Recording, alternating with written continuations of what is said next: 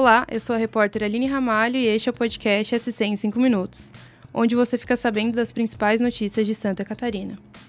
Vamos aos destaques dessa terça-feira, 29 de novembro de 2022.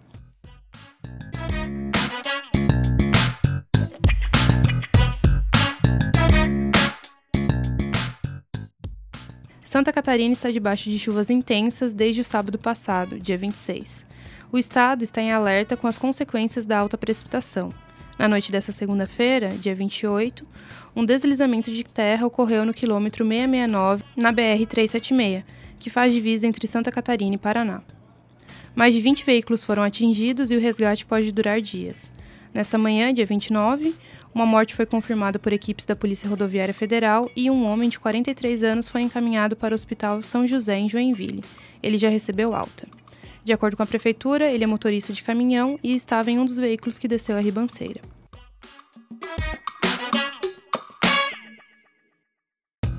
No total, seis municípios catarinenses decretaram situação de emergência. São eles Joinville, Guaramirim, São Bento do Sul, Luiz Alves, Corupá e Rio dos Cedros. De acordo com a Defesa Civil Estadual, duas outras cidades estão providenciando documentos para também decretarem emergência.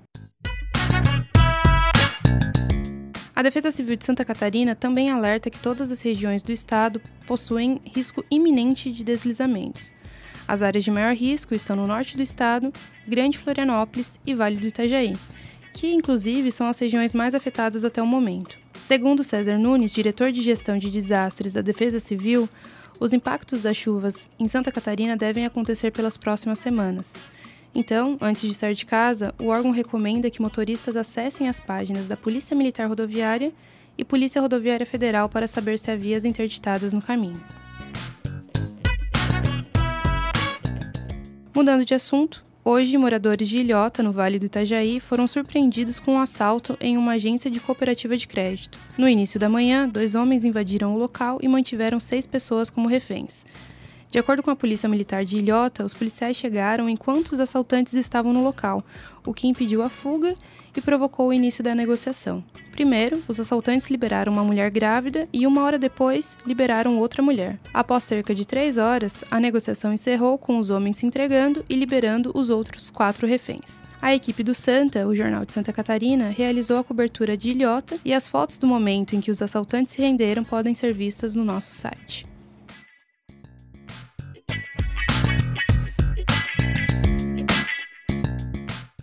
Há quase um mês, manifestações antidemocráticas acontecem em frente ao 63º Batalhão de Infantaria do Exército, em Florianópolis. Agora, a justiça apura a presença de crianças nesse acampamento. Com informações do colunista Anderson Silva, a Corregedoria Nacional de Justiça orientou que os tribunais de justiça de todo o Brasil fiscalizassem situações como essa. Nos últimos dias, o Tribunal de Justiça de Santa Catarina oficiou a Guarda Municipal de Florianópolis e a Polícia Militar de Santa Catarina para darem apoio às ações feitas pelo Judiciário neste acampamento, montado no bairro Estreito.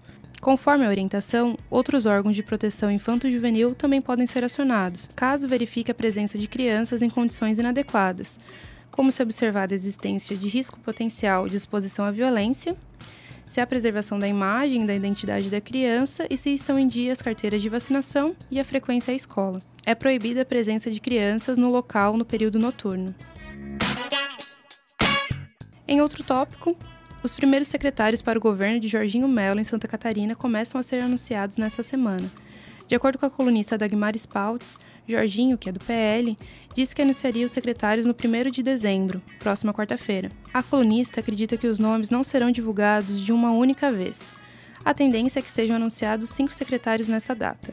Dentre eles, a deputada federal Carmen Zanotto, do Cidadania, que será confirmada no comando da saúde.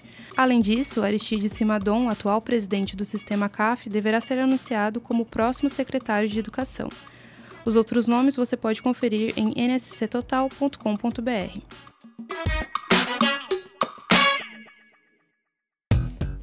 Esse foi o SC em 5 minutos, o podcast do NSC Total, publicado de segunda a sexta-feira. A produção é minha, Aline Ramalho, a captação de áudio é de Gilberto Pereira, a edição de som é de Bianca Nacleto e a coordenação é de Carolina Marasco. Essas e outras notícias você pode conferir em nsctotal.com.br. Até a próxima! Tchau!